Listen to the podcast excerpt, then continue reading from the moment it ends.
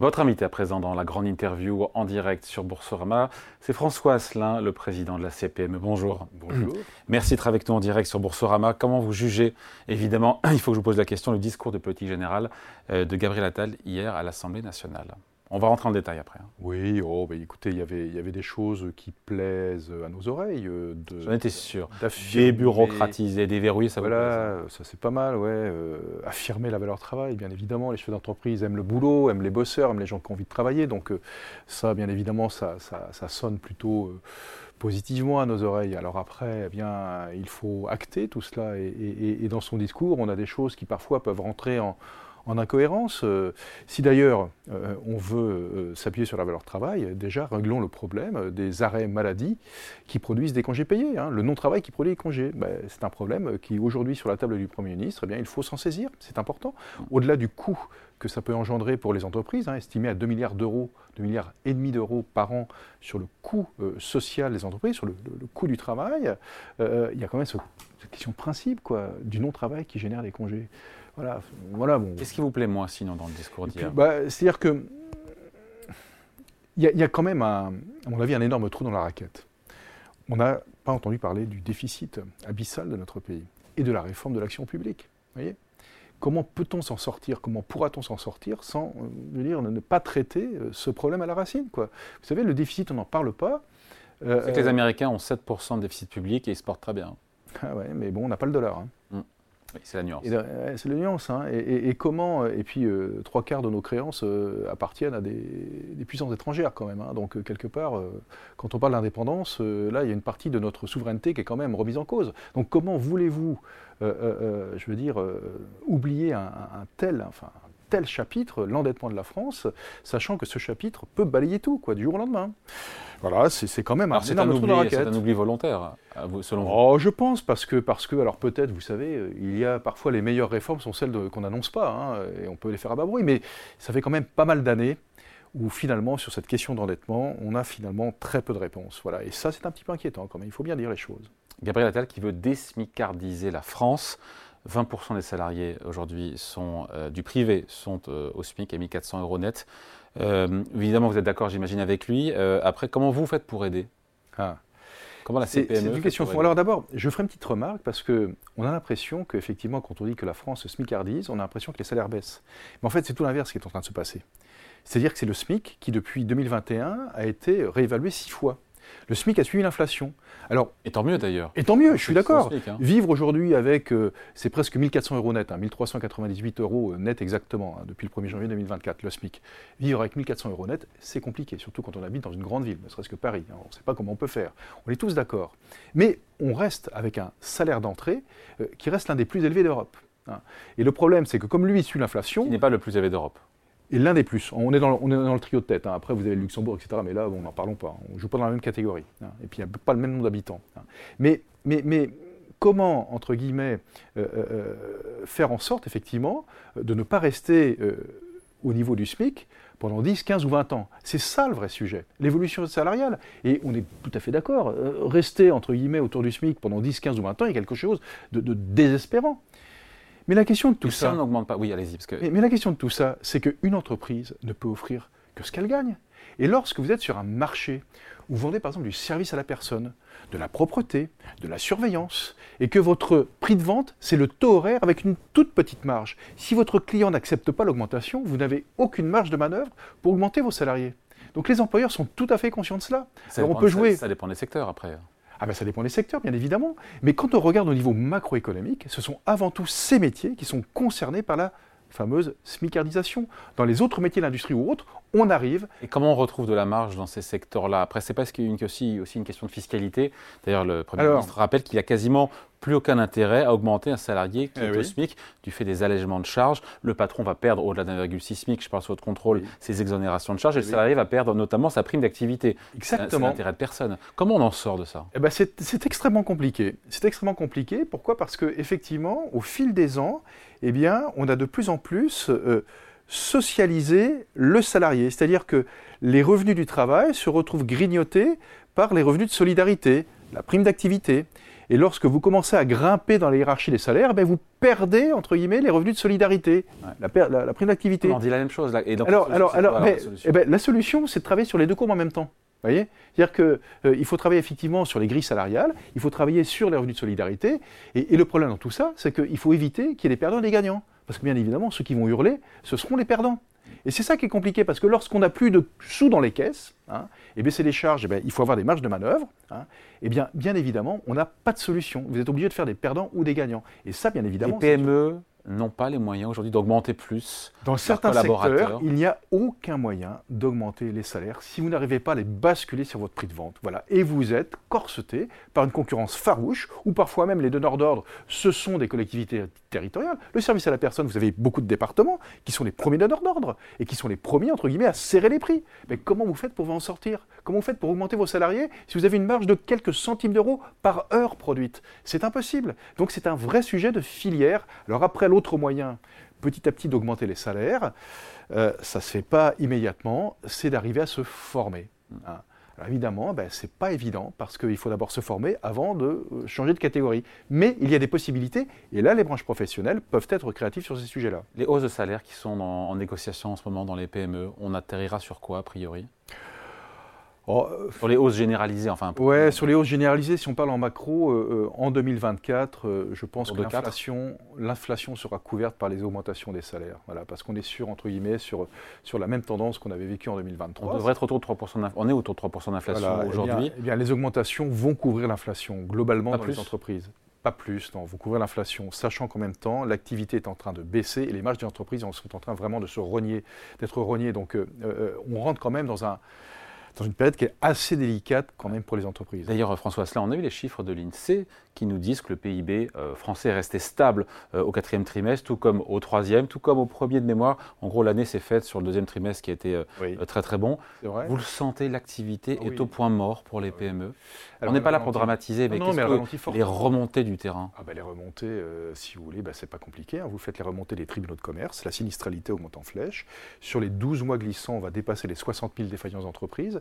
C'est-à-dire qu'on va se retrouver, à mon avis, en termes de défaillances d'entreprise sur 12 mois, dans les années 2010, 2011, 2012, donc qui étaient des années quand même terribles. Hein.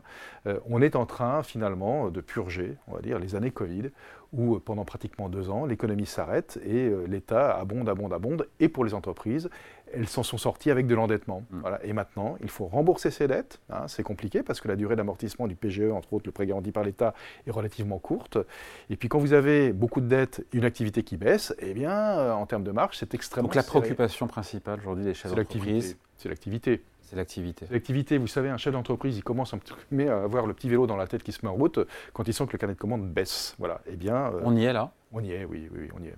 Hmm. Bon, avec un kit de croissance euh, pour cette année, alors c'est au niveau macro, mais de 0,1%. Et là, on se dit que la prévision du gouvernement de 1,4%, a priori, ne tient pas du tout. Et pas moi qui dis ça, mais l'INSEE nous dit 0,2 eh de croissance au premier et au deuxième trimestre. Ça veut dire faire des chiffres exceptionnels en bah, deuxième semestre. C'est très ambitieux, mais vous avez un secteur qui pèse énormément. la Banque de France a revu à la baisse, je crois, 0,9. Oui, c'est ça, exactement. oui, elle, est passée en dessous, elle est passée en dessous du 1% de, croissance prévue. Et donc, euh, mais vous avez un, secteur qui pèse énormément, et c'est pas faute d'en parler depuis des mois, je dirais presque maintenant plus d'une année, c'est le secteur de la construction, voilà, qui vraiment est en berne. Et lui, dans la part du PIB, c'est un secteur extrêmement important. Donc, euh, la Fédération française du bâtiment, par la voix d'Olivier Saleron, annonce sur 2024 une perte potentielle de plus de 100 000 emploi dans le bâtiment. C'est énorme, hein. mais ça veut dire que ce secteur-là est, en, pleine crise. Et ça, pèse aussi sur tous les autres secteurs. Donc euh, le fait de dire qu'il faut un choc, euh, un choc de, l'offre, hein, euh, porté par, par, par Gabriel Attal, bien évidemment, c'est évident, mais c'est un secteur avec une forte inertie, c'est-à-dire quand bien même aujourd'hui, en 2024, on prendra des mesures énergiques, le fruit de ces mesures, c'est pas avant 2025. Il vous a reçu en bilatéral, comme tous les partenaires sociaux, le Premier ministre. Euh, il prend des engagements euh, sur, euh, notamment on va en parler, du choc de simplification. Il vous, il vous écoute ou déjà il vous dit oui, on va faire des choses Il vous dit quoi? Tout, premier rendez-vous avec un, Premier ministre nouvellement en poste est toujours un rendez-vous. il y a beaucoup de prudence de la part du Premier ministre parce qu'il sait que tout ce qu'il peut vous dire à la sortie de son bureau peut être interprété. Au, donc il n'y a jamais d'annonce, il vous écoute. Et bien évidemment. C'est déjà ça. C'est déjà ça, bien évidemment. il est dans son rôle. Hein. Et moi, je suis dans mon rôle, bah, évidemment, de faire ma liste à l'après-vert. Et entre autres, nous avons remis au Premier ministre 80 euh, simplifications ah. qui seraient pour nous indispensables. il a parlé d'un choc de simplification eh pour débureaucratiser la France. Mais pardon, mais si on a un peu de mémoire, euh, François Hollande euh, nous a parlé aussi d'un choc de simplification, je veux dire. Oui, on a eu trois lois liées, enfin, liées à la simplification et, on a tout le temps été douché. Donc, on peut être, entre guillemets, plus qu'interrogatif. Bon, j'aurais envie de dire, j'ai envie vous êtes dubitatif quand vous entendez ça ben oui, on est Vous demandez des preuves, c'est ça Ah ben bien sûr, mais en même temps, il faut savoir ce qu'on veut. Quoi. On est dans une telle situation. De toute façon, il n'y a plus d'argent. Hein. Les déficits sont abyssaux, il n'y a plus d'argent. Donc c'est peut-être le moment pour donner de, voilà, de, de, l'air à l'économie, de, libérer les entreprises. La principale mesure, si on avait qu'une seule, il y en a 80, j'ai compris ça, mais si on avait une... Je vous en donner deux. Voilà, hein, je vais aller au-delà d'une. Euh, les seuils si on, par exemple, euh, on supprimait euh, le seuil de 50 salariés, on passait à 250 salariés, on ne touche pas euh, aux cotisations pour ne pas déséquilibrer, les caisses, parce qu'il n'y a pas d'argent. Mais tout le reste, on le passe à 250 salariés. J'aime bien vous dire que ça ferait une sacrée bouffée d'air pour pas mal d'entreprises. Vous avez 7 fois plus. Les syndicats de salariés sont totalement pour compte. Qu'est-ce qu'on enlève aux syndicats de salariés si on fait ça? Posons-nous la question. Taux de pénétration des syndicats de salariés dans les PME, 4%. On enlève quoi? Question? Voilà. Donc, vous voyez, si, il y a des choses. Ça ne veut pas dire moins de protection pour les salariés Absolument pas. Absolument pas. On a besoin de représentants du personnel dans les entreprises, c'est pas un sujet. On est tout à fait ouvert à ça. Mais quand, par exemple, à partir de 50 salariés, vous devez mettre en place une banque de données sociales et économiques, la fameuse BDSE, hein, qui est un, travail considérable pour l'employeur et qui intéresse quasiment pas les salariés. Il vous demande un truc plus simple. Mais si vous ne le faites pas, en cas de visite de la patrouille, c'est 1% de pénalité sur la masse salariale. Ben oui, ne serait-ce que ça. Voilà. On le simplifierait. On le passerait à 250 salariés. Ça changerait la vie des. Euh, bah, c'est bah bien sûr, c'est une des choses qui, changerait la vie des, employeurs, des entreprises. Et puis l'autre mesure, le test PME. C'est tout simplement, on n'arrive pas à limiter le flot normatif. Euh, voilà, donc euh, de, se dire qu'avant euh, qu'un projet de loi passe au Parlement ou une proposition de loi, eh bien, on ait un test PME qui répond simplement à cette question est-ce que ça a changé la vie en bien ou en mal des entreprises. Et si on, si on sent que ça va changer en mal, eh bien on fait le test pour voir si ça peut fonctionner. On ferait ça par exemple sur la cotation extra-financière des entreprises. Alors, c'est quoi, ça fonctionne Eh bien, c'est la fameuse directive CSRD européenne, européenne qui s'applique depuis le 1er janvier de cette année aux entreprises de plus de 500 salariés, qui au 1er janvier 2025 va s'appliquer aux entreprises de plus de 250 salariés, mais, mais qui par capillarité, par ruissellement, s'applique sur l'ensemble des entreprises parce qu'il y a les parties prenantes. C'est pour décarboner l'économie française, rendre plus vertueuse les entreprises. d'accord Sur le principe, vous êtes d'accord On est tout à fait d'accord. Une planète qui on est tout à fait d'accord. Mais il y a une chose qu'il ne faut jamais oublier c'est que la transition euh, euh, écologique ne peut fonctionner qu'avec le pilier social et le pilier économique. Pourquoi? Parce que sinon c'est la fin du mois qui emporte tout, y compris la fin du monde. Si vous commencez à mettre en place des mesures qui font que vous n'êtes plus compétitif, c'est le cas des agriculteurs, qui n'arrivent plus entre guillemets à joindre les deux bouts. Ben, je peux vous dire, leur fin du mois est plus importante euh, que, la fin du monde. Et on peut le comprendre, c'est tout à fait humain. Si, par exemple, euh, pour euh, décarboner votre entreprise, vous devez mettre à la porte la moitié de vos effectifs, eh bien, le problème social l'emporte sur la fin du monde. Et c'est pour ça que la transition écologique ne peut fonctionner qu'avec le pilier social et le pilier économique. Bon sang de bonsoir, tout est lié. Voilà, c'est la RSE. Mmh. Et ce qui est en train de se passer avec la cotation extra-financière des entreprises. C'est une eh directive européenne C'est une directive européenne qui est en train d'implémenter. partout, il y a d'autres pays, il n'y a pas que la France. Hein. Ah ben, écoutez, euh, je peux vous dire une chose, c'est que les Allemands sont en train de décaler d'un an déjà, parce qu'ils commencent à se poser de grandes questions. En France, vous savez ce qu'on a fait? Fin d'année 2023, on a réuni la compagnie des commissaires aux comptes à la chancellerie pour, en France, mettre en place tout l'arsenal pénal lié à euh, cette cotation extra-financière des entreprises. Voilà, la boucle est en train de se boucler, le piège est en train de se gouvernement moratoire là-dessus? Ben, On demande, oui, tout à fait, de se mettre en mode pause, d'essayer de tester euh, l'impact des entreprises, voir d'abord si c'est possible. Vous avez plus de 1000 données d'entrée à renseigner. Même les grandes entreprises disent ça nous coûte des sommes considérables. Elles-mêmes en interne. Elles qui ont les équipes pour faire ça. Elles qui ont les équipes. Elles, mobilisent des dizaines de collaborateurs pour répondre à ces critères, la fameuse compliance. Et ce qui est en train de se passer, c'est que même le système bancaire et le système assurantiel est soumis à la même compliance, à cette même directive, qui fait que demain, pour octroyer un prêt, ils demanderont à leurs clients s'ils sont en transition écologique. Et si on n'est pas capable de le prouver, eh bien peut-être que le financement tardera à arriver, ou l'assurance, tout ça. On parle des PME et, des TPE. Il s'adressait à vous, le Premier ministre, en disant je veux alléger le fardeau des règles et des normes pour les PME et les TPE. Vous dites banco, évidemment. Ah, Maintenant, vous voulez des preuves. Ah ben, on a 80 propositions, ben allons-y. Bon. Euh, quand il affirme, le Premier ministre, hier, qu'il y a plus d'usines qui ouvrent que celles qui ferment en France, est-ce qu'il a raison en nombre d'usines, je me pose la question, ou en nombre d'emplois? Il a raison en nombre d'usines, en nombre d'emplois. L'emploi dans l'industrie a arrêté de s'éroder. Hein. Euh, et puis, euh, une chose qui est quand même qui reste positive, euh, c'est que si on peut être inquiet à court terme, hein, et l'année 2024 va être une année compliquée, quand on regarde quand même toutes les transitions que nous avons à franchir, hein, que ce soit la transition écologique, que ce soit la transition numérique, l'intelligence artificielle, les opportunités sont énormes par rapport aux menaces. Donc en termes d'activité de, générée à moyen et long terme, il n'y a, voilà, a pas de bulle immobilière, il n'y a pas de bulle financière. C'est-à-dire que quand les planètes vont se réaligner, ben, il va y avoir du boulot pour tout le monde. En attendant, il y a des réformes structurelles très importantes à faire. en attendant, il y aura une baisse d'impôts en 2025 de 2 milliards d'euros ciblée sur euh, les classes moyennes, confirmée par euh, le Premier ministre. Euh, ça vous pose un problème Non, vous êtes d'accord avec ça Ou bah, Écoutez, quand on est les champions du monde de la pression fiscale, que ce soit sur les personnes physiques ou les personnes morales, on ne peut être que d'accord. après, il faut le financer. Et eh bien voilà, et c'est là, où il y a, voilà, et là où il y a le corollaire. On dit, mais la réforme de l'action publique, elle est où? Il y a toujours plus de fonctionnaires. Euh, on n'a pas résolu le problème de l'école. Alors bien sûr, il y a des prises de parole qui sont très intéressantes et encourageantes de la part de Gabriel Attal. La santé, l'hôpital. Le Conseil, des prélèvements obligatoires, le Conseil des prélèvements obligatoires a sorti une étude hyper intéressante qui montre que les Français sont d'accord pour dire qu'il y a trop d'impôts, mais ils ne veulent pas que la dépense publique baisse pour financer des baisses d'impôts. On est bien d'accord. Et là, je me dis, comment on s'en sort? Eh ben, Parce qu'il faut se poser la question de l'efficacité de l'action publique. Là, vous voyez, il y a quelque chose que je n'arrive pas à comprendre. Gabriel Attal qui euh, préconise la semaine de 4 jours, voilà, euh, expérimentée dans toutes les administrations. Mais quand vous voyez enfin, je veux dire, le, manque de management. On va dire dans, le secteur public, c'est catastrophique. Encore, ça vous pose un problème la semaine de 4 jours testée ben, Tout simplement parce que ça va se transformer, à mon avis, par moins d'efficacité, moins de présence de la fonction publique vis-à-vis des usagers. C'est tout. Voilà comme comment on lit les choses. Voilà. Parce que la semaine de 4, jours, il ne faut pas se raconter d'histoire. Ce qui intéresse avant tout, c'est le week-end de 3 jours. Voilà. Sur les autres réformes, euh, élargissement 2025, euh, tous les départements euh, du RSA conditionnés à 15 heures d'activité, rémunération au mérite des fonctionnaires, hmm vous dites banco Bien sûr, bien sûr, bien sûr, ça c'est de bonnes mesures. écoutez, quand, vous êtes dans une organisation et, que vous faites bien votre boulot, vous êtes motivé et que vous n'êtes pas mieux récompensé que par, par rapport à quelqu'un qui ne fait aucun effort, bah, oui, ça peut être encourageant pour ceux qui ont envie vraiment de mordre. Et puis, vous savez, dans la fonction publique, je peux avoir la dent dure, mais il y a des héros. Parce que euh, quand on y croit euh, à son métier et dans un système, euh, franchement, qui n'est pas très motivant, eh ben, champion, hein, pour beaucoup de fonctionnaires, champion. François Asselin, donc il y a 2 milliards d'euros de baisse d'impôts prévus pour 2024.